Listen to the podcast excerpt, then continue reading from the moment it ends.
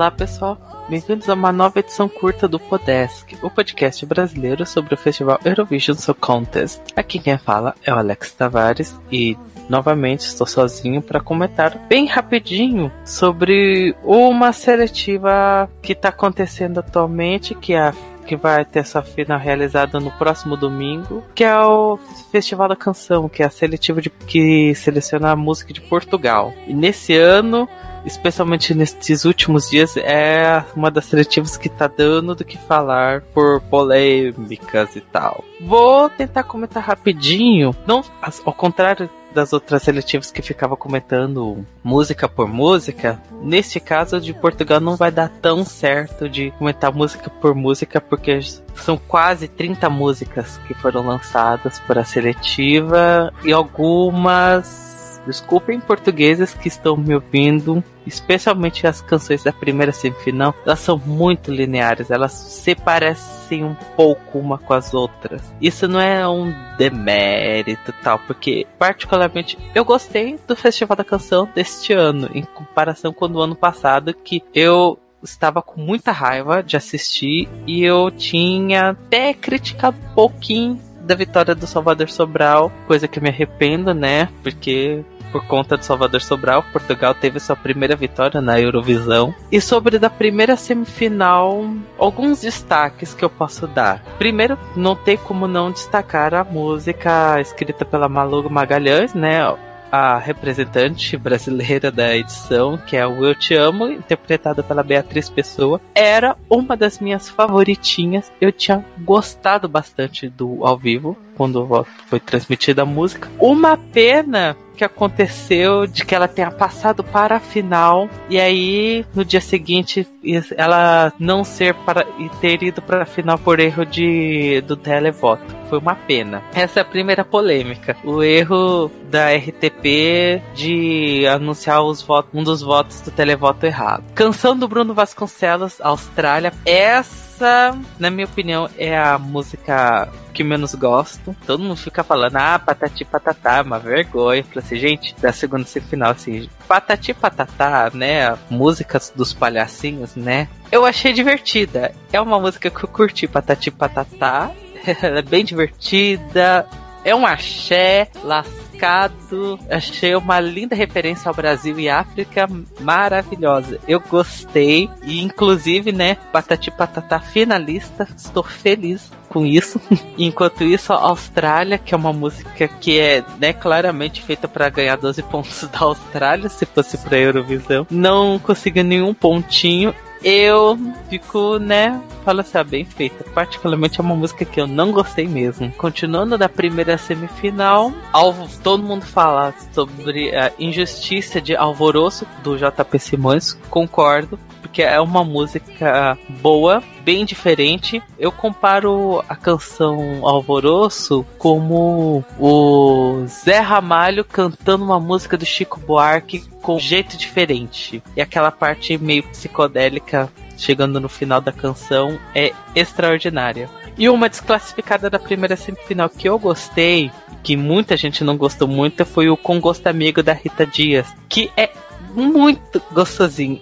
Eu achei incrível, adorei essa música, mas eu sabia de que não ia dar certo, é que ela não seria classificada, mas é uma canção que eu gostei demais. E das finalistas, quem me conhece, eu não gostei da música só por ela, do Peu Madureira. É um fado que, na minha opinião, é extremamente enfadonha. Não me desce de jeito nenhum. Eu tenho um medo de que seja selecionado como vitoriosa do Festival da Canção. Eu espero que não aconteça portugueses, pelo amor de Deus, não façam isso. Selecionem outra canção, qualquer uma das finalistas é melhor do que esse fado enfadonho e datado. E as minhas favoritas da primeira semifinal que estão classificadas. É a Para Sorrir Não Precisa de Nada, da Catarina Miranda, que é muito bonitinha, é muito linda, a apresentação é poética, a letra é linda, a Catarina, ela é talentosíssima, tem uma linda voz e, e, a apresentação é mágica. Posso só apenas dizer isso, mágica. É minha favorita da primeira semifinal. A canção do Janeiro sem título, comecei gostando mais. Hoje acho ela um, um pouco superestimada. Não é ruim, mas não é. Oh meu Deus, a melhor coisa do universo. O pessoal comparando a voz dele, a melodia dele com a do Sobral, isso, aquilo. E também ele comendo banana. Gente, por favor, não é porque ele estava comendo uma banana durante a coisa do televoto de que ele estava faltando com respeito. Pelo amor de Deus. Por área de fazer polêmica com pouca coisa. Isso é muito escroto. E gostei bastante da música da Anabela, Para Te Dar Abrigo. É bem singela, bem gostosinha, muito, muito boa. Gostei. E falando das canções da segunda semifinal, vamos, né?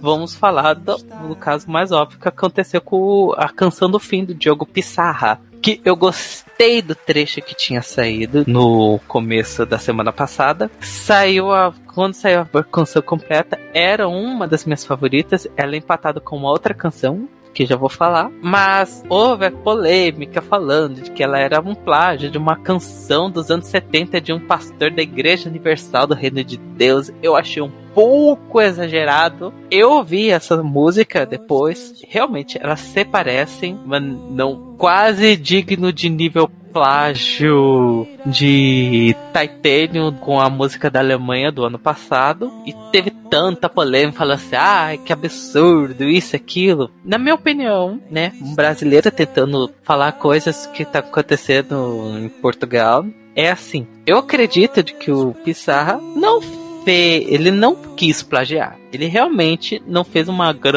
uma grande melodia. É uma canção simples, uma letra bonita, mas porque infelizmente ela realmente se parece com essa canção da Igreja Universal, que inclusive é um cover brasileiro de uma música americana gospel, que particularmente eu não gosto dessas músicas gospel. E eu estou realmente bem confiante de que ele não quis fazer um plágio. Ele é um grande artista. Eu tenho grande respeito com o Pissarra. Ele não iria fazer fazer um plágio para ele não queria se sabotar de maneira alguma. Eu espero que ele volte no ano que vem como compositor e cantor. Espero muito mesmo para pelo menos ter uma segunda chance, né, gente? Que nesse ano não deu muito certo. Infelizmente, eu quero ver novamente o Pissarra no, no Festival da Canção, com uma música que espero que seja melhor e um pouquinho mais alegre. Canção do filme é bem melancólica, mas é uma canção bem bonita. E outra canção que essa daí, agora que não tem mais o Pissarra, a minha favorita que agora é a vencedora da segunda semifinal, que é a canção da Cláudia Pascoal, O Jardim, que é linda, linda, linda, linda, linda, linda. Assim como a canção da Catarina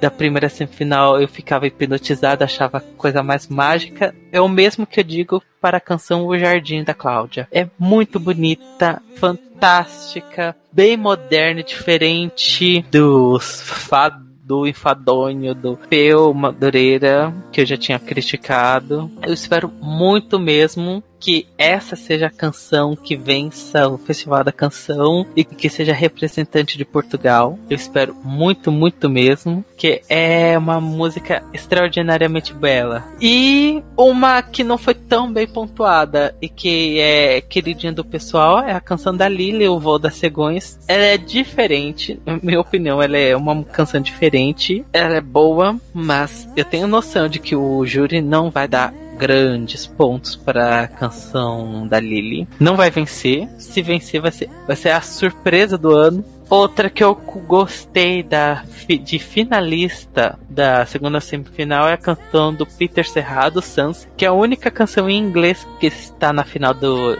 do Festival da Canção, que é mais uma prova de que o, o júri português não gosta das, de quando lançam canções em inglês. E é uma pena, porque as músicas em inglês que tem no festival são boas. E a canção dele realmente foi a melhor da noite, é, de questão de língua inglesa. Porque a canção All Over Again da Sequin não foi tão boa assim. Infelizmente não foi. E uma desclassificada que eu gostei foi a o Pra Lá do Rio da Daniela Unice. Ela é bem bonitinha, me encantou, mas pelo visto não encantou tanto ao ponto de conseguir ser classificada para a final do Festival da Canção. E enfim, para encerrar, minhas favoritas, como já deixei bem explicado, meu top 3 seria a canção do Janeiro, que é Segundo algumas pessoas é uma música, canção meio pedante, mas eu achei boa. Em segundo lugar, a canção da Catarina Miranda, Para Sorrir Não Precisa de Nada, que achei linda espetacular. E meu primeiro lugar, meu grande apoio, é o Jardim da Cláudia Pascoal, que eu espero bastante ver ela sendo performada em Lisboa na frente de milhões de pessoas do mundo inteiro. Então fico por aqui, pessoal. Tentei fazer um podcast curtinho para tentar comentar rápido sobre a seletiva de Portugal. Enfim, beijo para todos vocês e tchau, tchau. Agora que não estás, rego eu teu